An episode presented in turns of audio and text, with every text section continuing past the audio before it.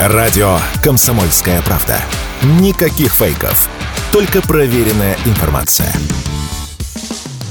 Что будет? Честный взгляд на 1 марта.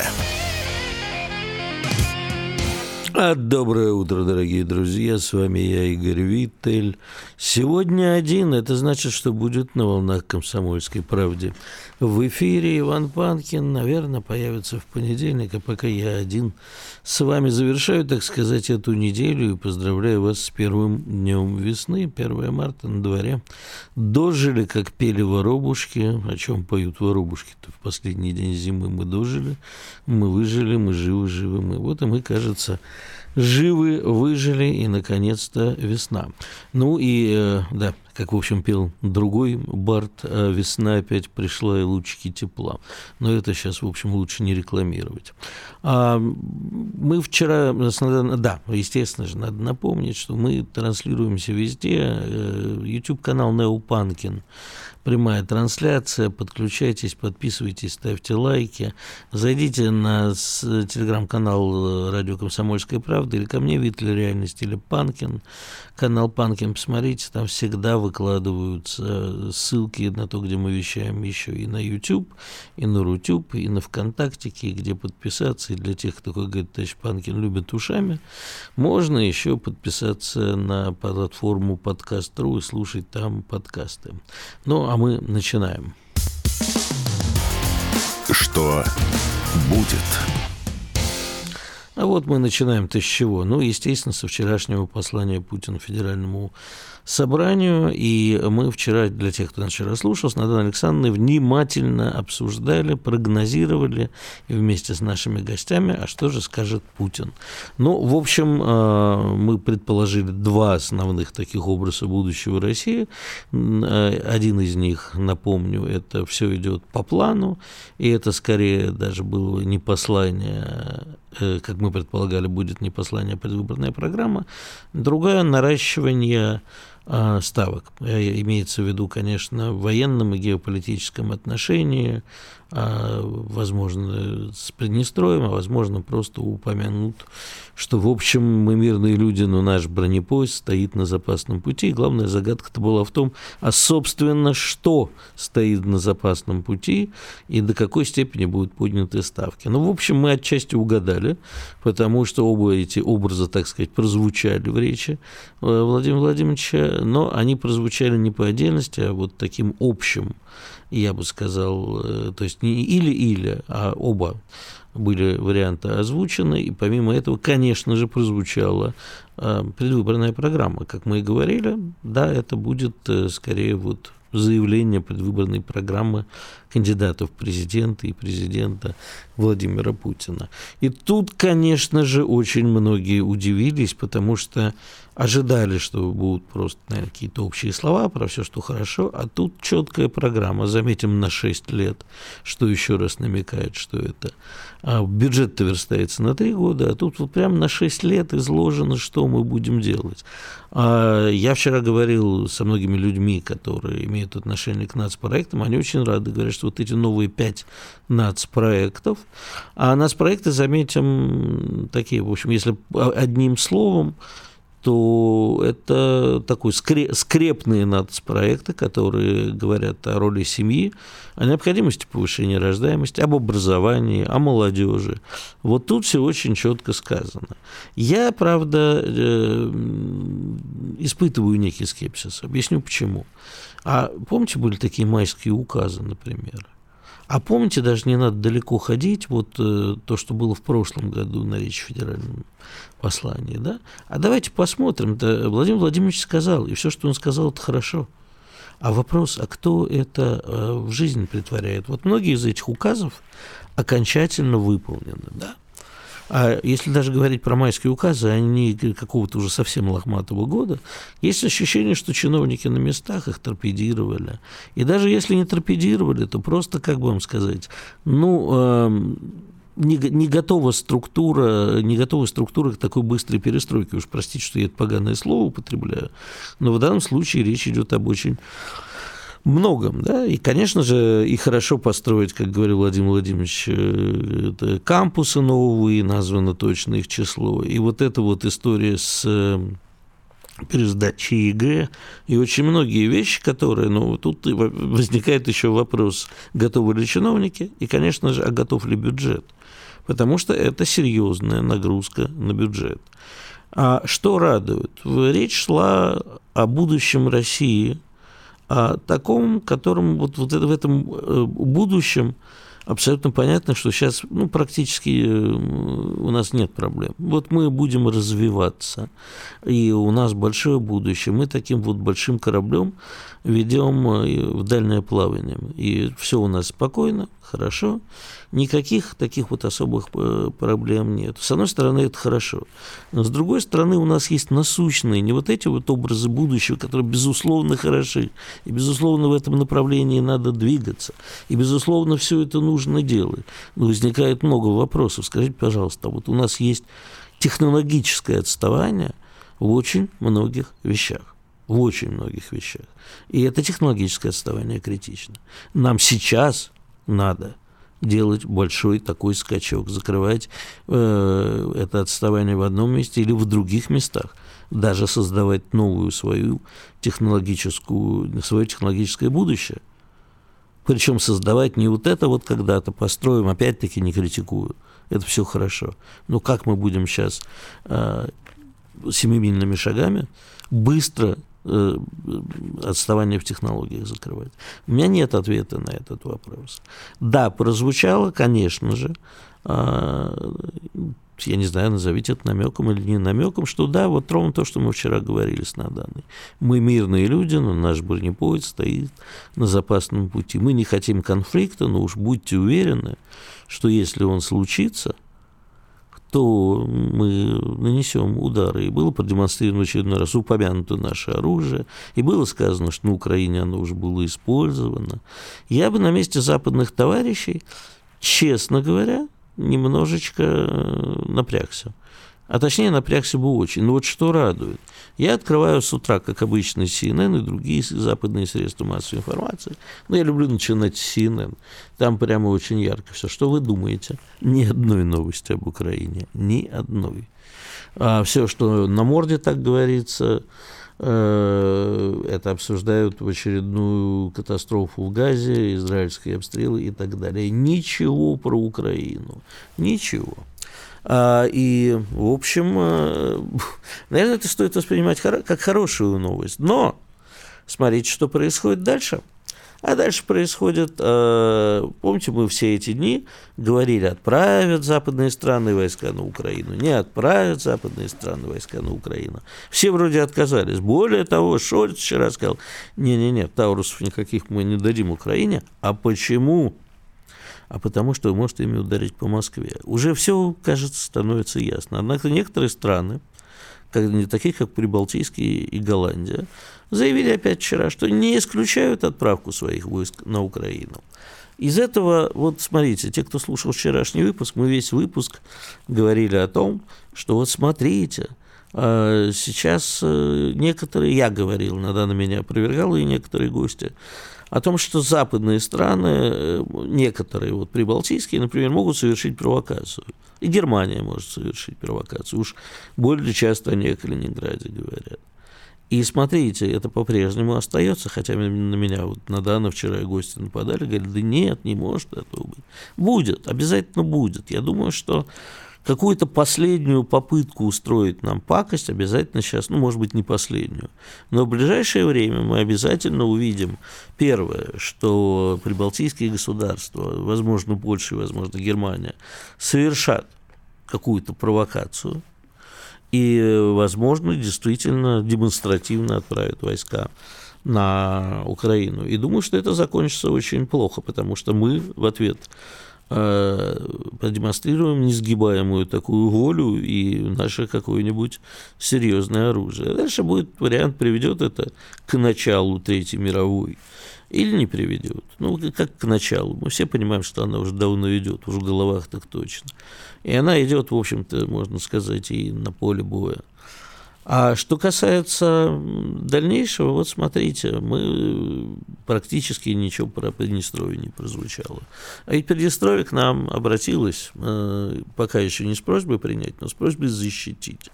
И я уверен, что нам в ближайшие дни придется столкнуться вот именно с этим. С тем, что нам нужно будет показать миру, что мы готовы защищать русский мир. Или мы покажем, что мы не готовы его защищать. И это, на мой взгляд, будет нечеловечески плохо. Что еще мы услышали в послании? Ну, знаете, очень много спекуляций, кого там не было, да.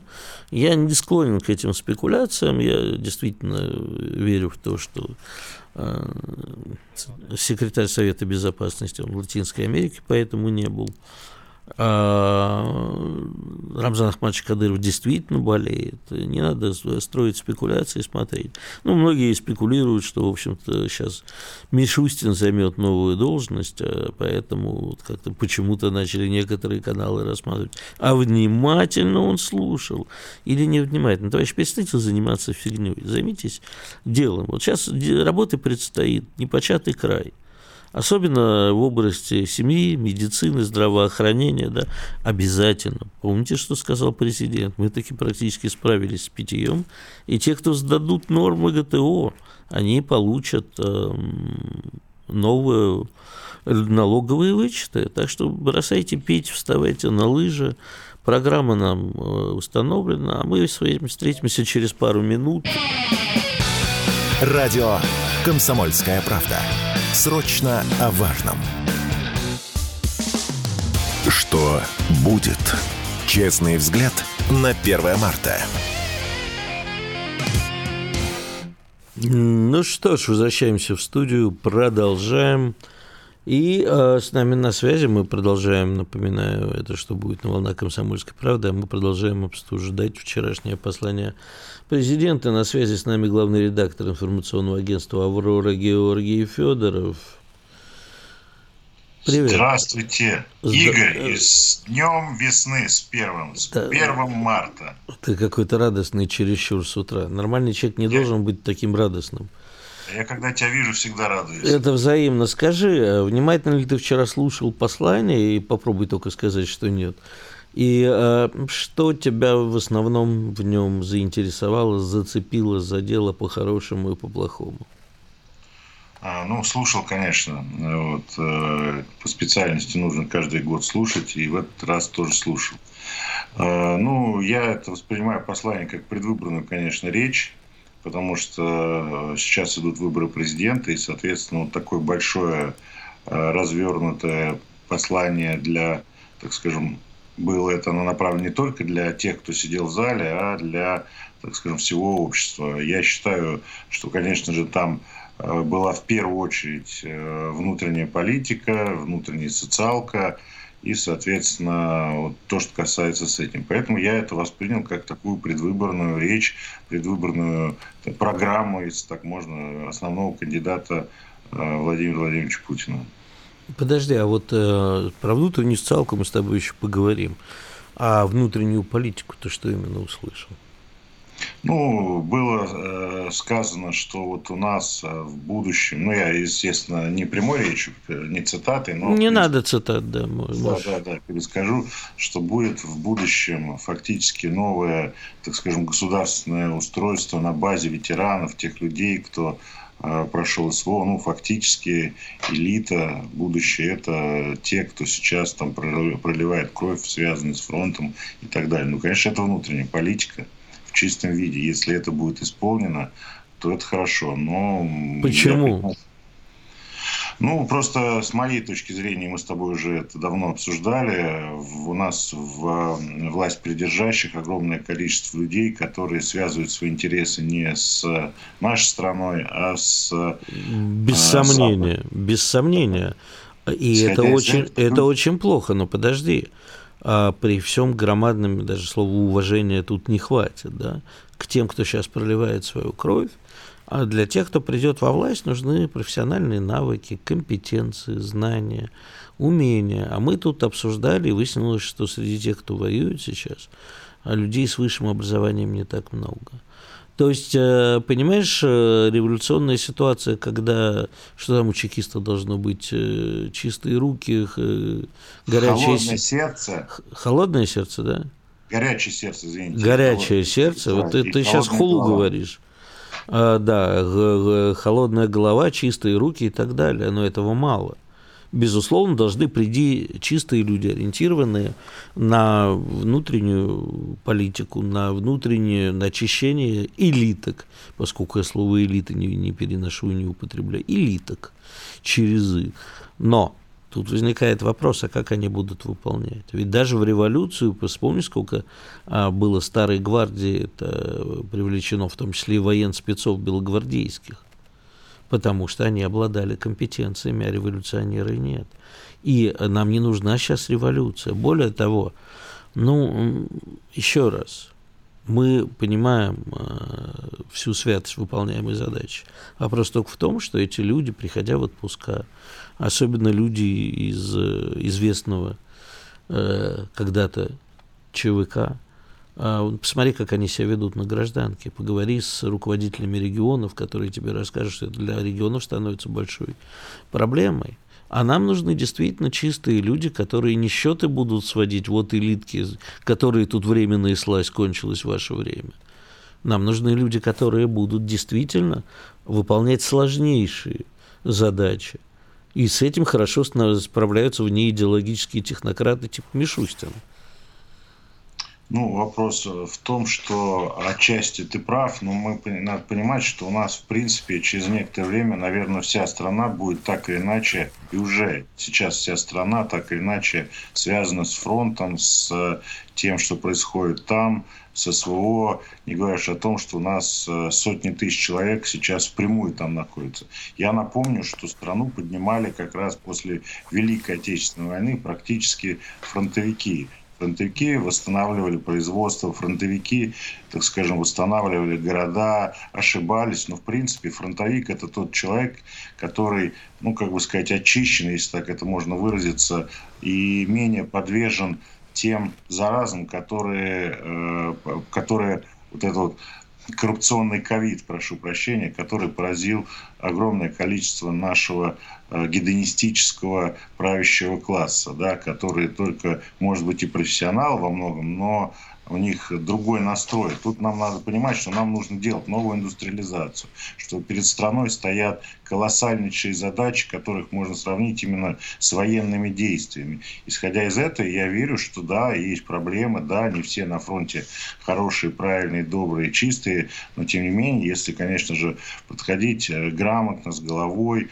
то класс фронтовиков и тех людей, которые связаны фронту, помогают фронту, которые в тылу работают на фронт, их вполне можно, так скажем, сделать э, э, рекрутинг их в государственное управление, в систему правоохранительных органов. В, систему... в первую очередь нужно сделать не рекрутинг, извините, я перебью. В первую очередь нужно сделать э, реинтеграцию в общество.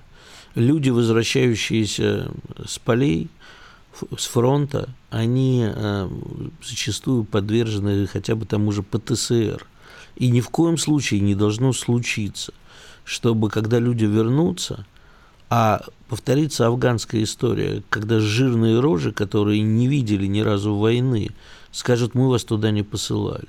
Вот эти, понимаешь, Конечно. самое Это страшное в этой стране даже не элитки, в нашей стране, уж не хочу говорить, не элитки, которые там, у них дома в Лондоне и все капиталы там, а самое страшное, вот эти вот рожи, которые, прикрываясь патриотизмом, сидят на местах и начинают рассказывать нам про патриотизм, и в результате получится как с Афганистаном, когда вернувшиеся да, будут абсолютно э, стигматизированы и отправлены из общества на, на, на, на окраины на периферию ну, жизни. Это, это не только Афганистан, мы помним и Чечню, и Безусловно, но и так далее. Но тут в данном случае, если государству нужно, оно должно сделать так, чтобы эти люди были социализированы, реабилитированы, чтобы те социальные, так скажем, гарантии, которые сейчас выдает государство а, им, оно было соблюдено по денежному удовольствию, по, так скажем,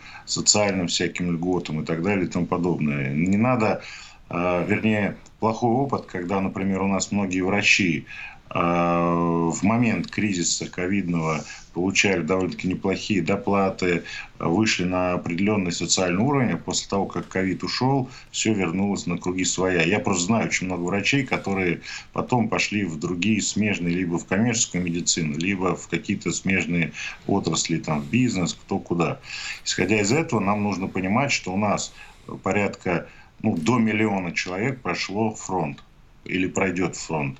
И, соответственно, среди них много коллег, среди них много тех людей, которые действительно имеют э, вот этот вот так называемый синдром. Но тут нужно их социализировать, проводить реабилитацию, и это государственная задача, и на это денег не надо, не, не надо жалеть. Но, я еще раз повторюсь, я просто сам бываю в зоне СВО с, с разными миссиями, и могу сказать, там люди чище, там люди даже со всеми этими изъянами, брутальностью, многие кто-то там необразованные, но эти люди уже э, в большинстве своем, в большинстве своем, они нетерпимы к тем, так скажем, порокам, которые поразил наш вот эти вот рожи, как ты выразился, да, и часть правящего класса. Если это закваску э, правильно направить, э, рекрутировать и так скажем, поставить нормальные, большие э, социальные, экономические и так далее, политические задачи, то люди справятся. И они, наоборот, ждут даже, что они будут востребованы. Не может государство относиться к своим гражданам, что сейчас давайте повоюйте, а потом, извините, страной будут управлять технократы или какие-то там ребята, обученные в белые воротнички, да. Нет, ну, вошли мы в такой серьезный в такое серьезное испытание, э, противостояние серьезнейшее, идет война гибридная, она идет тотальная. И в этом отношении, как мне кажется, фронтовики должны быть востребованы. Если они не будут востребованы, то будут востребованы, они будут востребованы другими. Я с тобой абсолютно не спорю, что они должны быть востребованы. Я говорю про реинтеграцию в общество. Я говорю про образование. Я говорю про то, что они все должны были обеспечить льготами на образование, на медицину и так далее. Они должны быть реинтегрированы в общество и реинтегрированы во властные структуры, но очень осторожно. Не надо вот этого, который тут временный слазь. Кончилось ваше время. Оно, конечно, надо, но не таким способом. Я с тобой согласен. И главное, но... о чем мы с тобой поговорим, вот во второй части, я просто сейчас хочу задать этот вопрос, чтобы ты э, во время перерыва э, подумал над ним. Э, это, собственно, почему не был задан вопрос о, о выполнении предыдущих указов, предыдущих посланий и так далее. Почему не вывели и перед строем не это самое, хотя бы не поставили тех людей, которые отвечал за все это, которые отвечали за все это, и которые это все, мягко говоря, пролюбили и не выполнили. Эти люди должны быть наказаны, но об этом после выпуска новостей и рекламы. Радио «Комсомольская правда». Срочно о важном. Что будет? Честный взгляд на 1 марта. Ну что ж, продолжаем нашу беседу. Это «Что будет?» Это Игорь Виттель. И с нами на связи Георгий Федоров, главный редактор, как я понимаю, информационного агентства «Аврора». Теперь в этой должности у нас а, Георгий. А, Георгий, ты здесь? Да, да, конечно. Я ну вот расскажи мне, пожалуйста, почему э, не вывели и не поставили перед строем, сказали, вы знаете, у нас были майские указы. Ты, кстати, помнишь еще такие? Конечно. У нас по, был... Вообще, по статистике, по-моему, то ли 80, то ли 65 процентов этих указов не выполнено. Отлично. А, указы президента, а, послания неоднократные, в которых были поставлены цели, и был приказ выполнить. Вот скажи, где те люди, которые это не выполнили? Почему мы сейчас говорим, мы сейчас за 6 лет? Это все прекрасно. Я это очень люблю еще с советских времен. Вот это благодушное построение образа будущего. Это прекрасно. А где те, кто не выполнил? Почему никто не понес наказание? Почему мы ставим новые цели, не закончив предыдущие?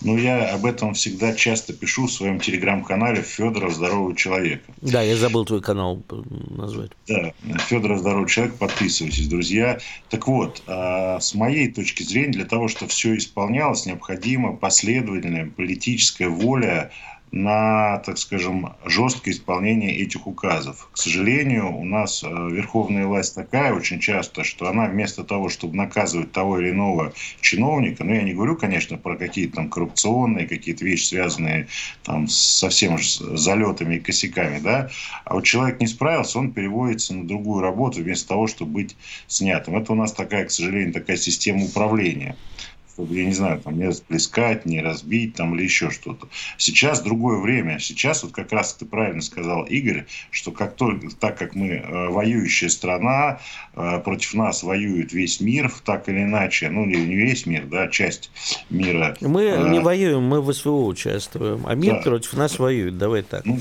ну да, но тем не менее это гибридная война, так скажем, э, в том числе и горячей фаз, с горячей фазой. Так вот сейчас надо переходить фактически не только в ВПК на военный рельс или в других сферах, везде, и в экономике, и в политическом, вернее, в экономическом управлении. Необходимо сейчас действительно, хорошо, а, президентские выборы пройдут, у нас по закону будет смена правительства. По закону потому что новый президент, как бы хоть и старый новый, все равно э, новый это. Исходя из этого, надо подходить к вопросу именно таким образом, чтобы доводить до конца и спрашивать с тех, кто не выполнил. Я с тобой согласен. Но тут вопрос к чему? Кому? У нас всем известно, что есть один человек, который может со всех спросить. Это президент Путин. Другие структуры без команды сверху ничего ни с кого спрашивать не будут. Исходя из этого, опять-таки э, нужно э, программами, политической волей, через политические партии, которые представлены в парламент, в первую очередь там какие-то левопатриотические, необходимо формировать правительство коалиционное, где все бы друг за другом бы смотрели и, так скажем, несли бы ответственность. И сменять вообще социально-экономический курс и, самое главное, вводить персональную ответственность, как это было во время Великой Отечественной войны, например. Да, персональную. А скажи, пожалуйста, вот это вот э, соци... новый э, социальный курс, ты его видишь или нет? Или это просто усиление, возможно, социальных направлений, да, давайте, у нас с демографией проблема, давайте мы будем больше рожать, стимулировать для того, чтобы молодые семьи больше рожали. Вот тут вам льготная ставочка по ипотеке, вот тут вам материнский капитал, вот тут еще. И мы обязательно будем детишек учить получше. Это вот достаточно или нет?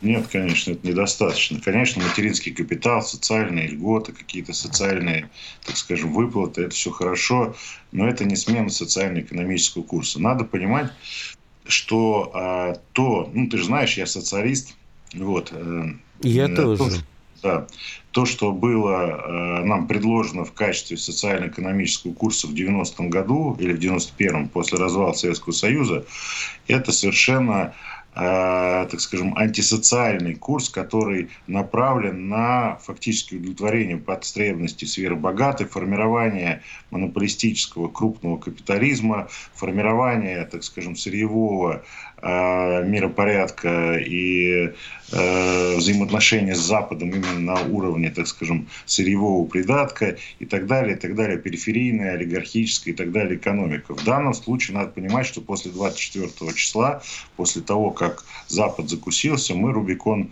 прошли. Исходя из этого, необходимо менять принципы экономической, социальной, политики. Исходя из этого, надо понимать, что э, просто, например, переориентироваться с западных рынков на восточные рынки, на турецкие, на китайские, это, конечно, временно возможно, но нам нужна опора на собственные силы. Нам необходима новая индустриализация, нам необходимо сменить э, финансовый, так скажем, принцип финансирование экономики, э, Центробанк. Э, нам необходимо подходить к вопросам э, медицины не с точки зрения каких-то, так скажем, и образования, медицины. Ну, то есть выкинуть рынок из образования, выкинуть рынок из медицины, выкинуть рынок из э, всяких э, вещей, связанных со стратегической энергетикой, провести национализацию э, ТЭКа и других, так скажем, стратегически важных предприятий, предприятия, которые промышленные предприятия, я как человек, который закончил Станкин, необходимо не просто поддержать, а сформировать такую протекционистскую политику, выйти из ВТО, ну и так далее. То есть это целый комплекс системный, по, э, так скажем, перенаправлению нашего большого, хорошего и славного корабля под названием России в другое направление. Потому что если мы будем дальше идти в этом направлении, то у нас и дальше будет перераспределение национальных богатств в пользу какой-то небольшой кучки, так скажем, олигархов, которые, к сожалению, даже не вкладывают это в страну, а выводят через офшоры. Вот, например, в Госдуме был э, в, э, недавно предложен антиофшорный закон да, так скажем, э, но, к сожалению, он не был принят, хотя э, часть э, политических партий, которые там присутствуют, его поддержали. Ну и так далее. Это уже, по-моему, очевидно всем, что вот в таком глобальном противостоянии, используя вот так называемые либеральные рыночные механизмы и вот эти принципы, ну невозможно не просто победить, а невозможно развиваться. Еще раз повторюсь, рынок – это хорошо на рынке, да, где яблоками торгуют. Рынок в стратегических областях, рынок в образовании, в медицине, в других вещах, в ЖКХ, это, ну, это, это непозволительно. Вот скажи, вот. пожалуйста, вчера э, более 80 раз звучали аплодисменты, четыре раза стоячие, как подсчитали. А вот ты представь лица людей, сидящих в зале, когда вот ты бы такую речь со сцены произнес ну или даже президент, вот твои тезисы озвучил со сцены. Готово у нас общество к такому повороту? То есть я понимаю, что народ готов и будет страшно радоваться, но за всем этим, извини, я тоже социалист, я тоже это очень хочу. Но я еще и реалист. Э, за популистскими лозунгами, абсолютно правильными, стоит долгая кропотливая работа. Это бюджет, который рухнет при таком резком повороте. Ты сам знаешь, корабль резко повернуть нельзя. Нужно делать это все крайне аккуратно. И, э, безусловно, да, и многие из этих целей. Ну а что, те нацпроекты, которые президент озвучил, они разве э, не в этом направлении потихоньку поворачивает корабль или даже сильно? Нет, это, конечно, может и поворачивать, но с моей это сугубо оценочная точка зрения, впереди айсберг. И, соответственно, либо мель, либо айсберг, либо что-то еще такое плохое. Соответственно, нам нужно срочно менять курс, срочно. Потому что э, те люди, которые некоторые слушали в этом зале, ну, как бы надо ориентироваться не на них, а надо ориентироваться на общество, на тех людей, на, на труда, которые сейчас как бы куют победу, которые работают и так далее. И в данном случае, я еще раз говорю, для этого необходимо, я уже сказал, коалиционное правительство, коалиционное, то есть Туда должны войти представители э, всех политических партий, представленных в парламенте на разные, так скажем, направления, с персональной ответственностью для того, чтобы вот эта смена социально-экономического курса произошло не резко, без каких-то потрясений, но нам другого выбора нету. У нас впереди либо мы, так скажем, в течение этих э, там, 10 лет, как говорил известный классик, да, э, догоним и перегоним и сделаем те задачи, которые перед нами стоят, либо нас сомнут. Просто нас сомнут, потому что технологическое отставание существует, существует. У нас внешнее давление жесточайшее, жесточайшее. У нас, к сожалению, капитал выходит за рубеж до сих пор. Выходит. ВТО уже сто раз говорили, что оттуда надо выходить. Мы не выходим. Почему мы оттуда не выходим? Потому что есть ряд крупных лоббистов э, отраслей экономики, которые заинтересованы там находиться. Национализация элит, это что, я придумал, что ли? Это Путин говорил о том, что если у людей есть какие-то интересы на Западе, они должны покинуть государственные э, э, но он вчера в очередной раз непрозрачно намекнул элиткам, что замучаетесь пыль глотать в очередной раз. С другими выражениями, но повторил. Нет, я в этом абсолютно согласен. Но проблема в том, что нужно действовать. Действовать. Нужно вот эту вот гайдаровскую ельцинскую формулу выкидывать на свалку истории. Мы с этой формулой находимся в состоянии того, что мы уже, э, так скажем, э, запускаем корабли не так, часто и не так хорошо, как это было при советской власти. Еще раз говорю, я разумный человек, я не выступаю, что нам все сразу... Время подошло к концу. Георгий Федоров, главный редактор информационного агентства «Аврора» был с нами. Оставайтесь с нами, не переключайтесь. «Комсомольская правда». Радио, которое не оставит вас равнодушным. Что будет? Честный взгляд на 1 марта. Ну что ж, продолжаем нашу беседу. Я Игорь Виттель. Что будет? Что было, что будет, чем сердце успокоится. На волнах комсомольской правды. Напоминаю, подписывайтесь, слушайте нас. Ссылки можно у меня посмотреть в телеграм-канале Виттель Реальность или посмотреть в канале Радио Комсомольская правда. С нами на связи Юрий Анатольевич Коробов, член Генсовета деловой э, России. Здравствуйте, Юрий Анатольевич. Доброе утро. Ну вот э, с вами, естественно, как с деловой России, поговорим о тех сигналах, которые вчера президент посылал бизнесу. Что вам из этого понравилось, что нет э, и так далее.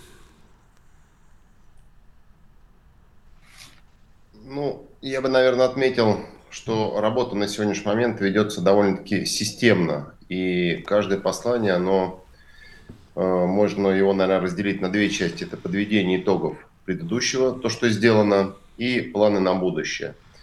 То есть э, видно, что работа ведется э, не в каком-то э, таком хаотичном режиме, да, то есть решаем проблемы по мере их э, поступления.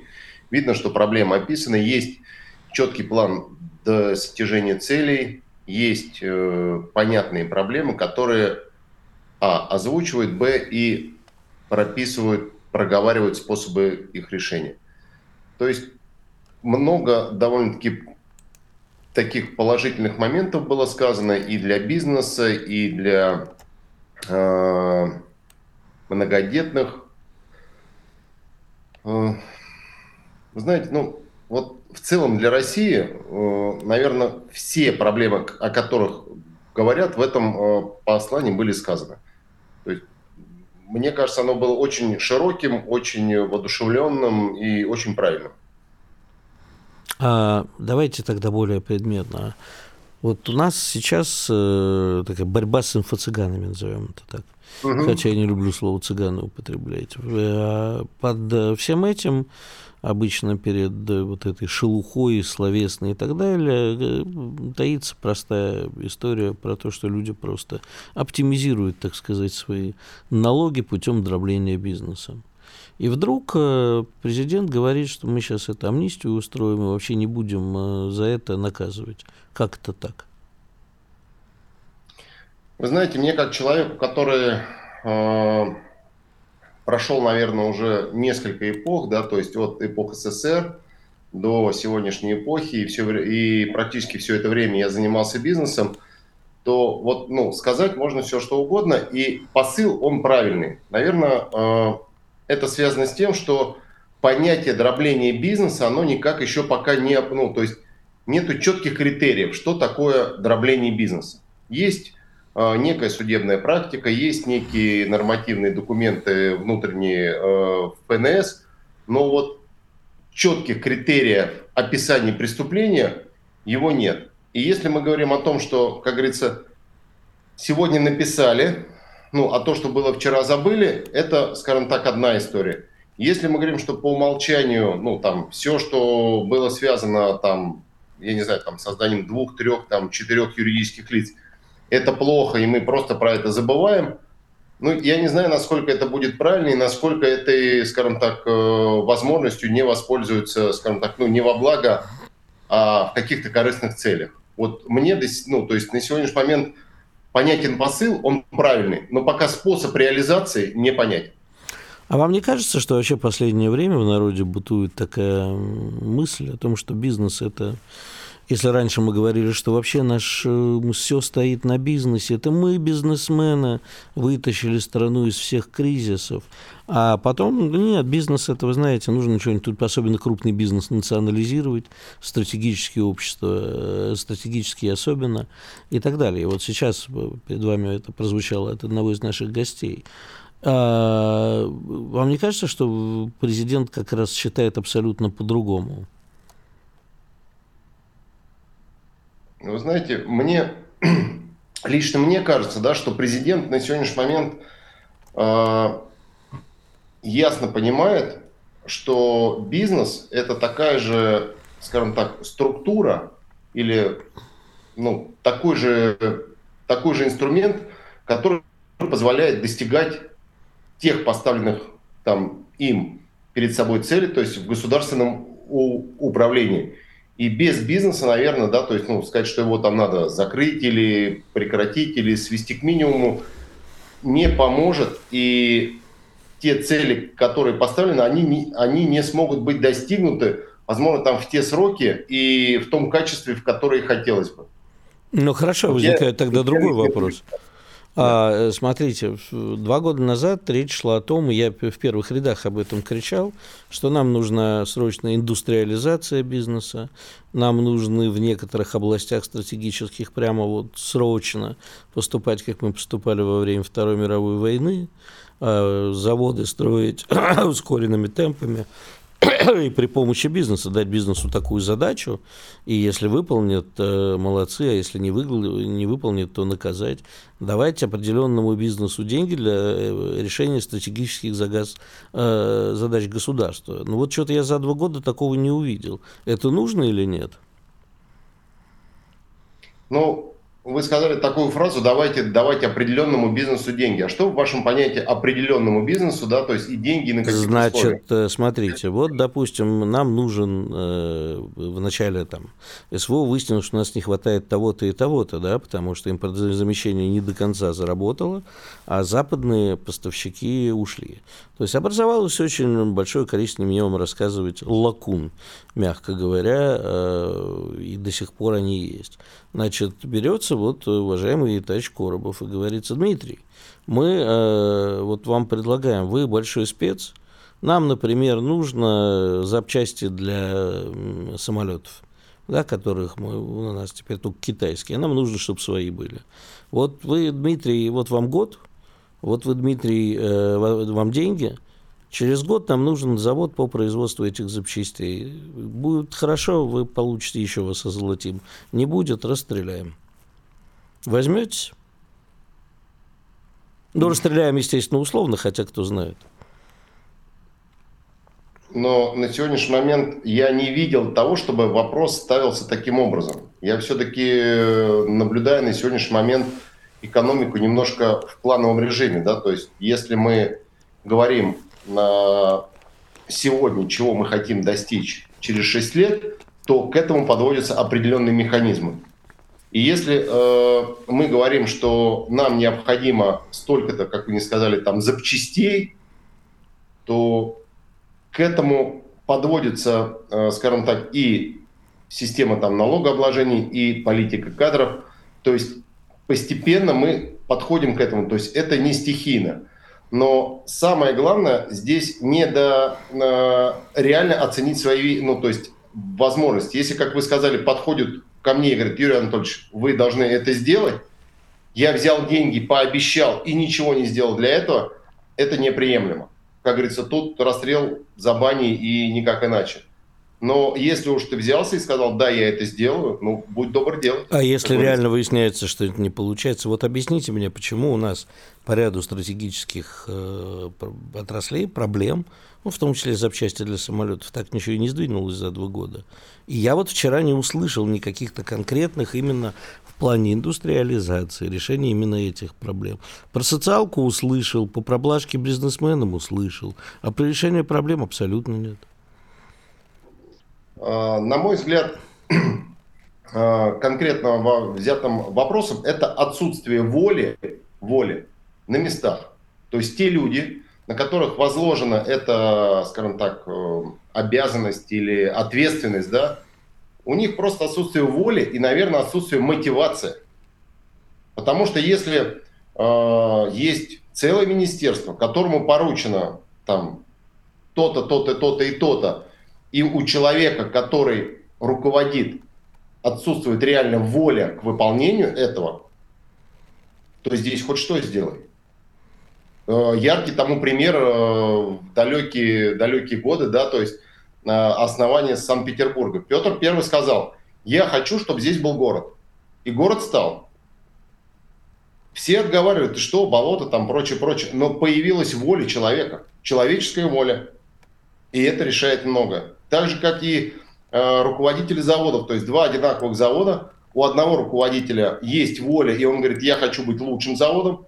А у второго этой воли нету, и желания, и мотивации нету. Его это не мотивирует. Ему все равно. Он пришел, отработал, получил деньги, ушел. Юрий, а вам и не дальше... кажется, что, извините, это на местах-то безусловно проблема, но почему э, президент э, не, и глава правительства не создали э, такой вот реестр стратегических направлений, которые нужно решить в первую очередь?